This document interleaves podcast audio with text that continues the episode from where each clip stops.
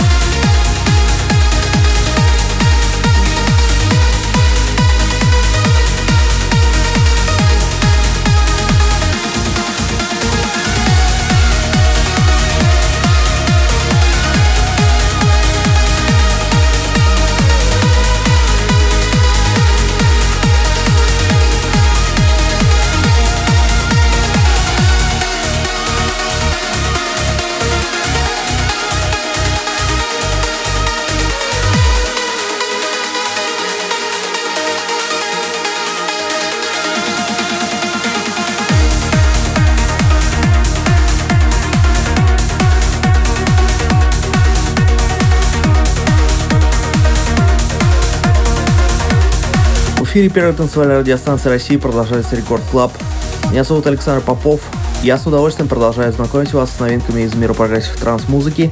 Только что прозвучал новый отличный ремикс от проекта Арди, нашу совместную работу Александр Попов и Наталья Джоя Disarm Каждую неделю по ссылке vk.com/popov.music у вас есть возможность выбрать лучший трек выпуска.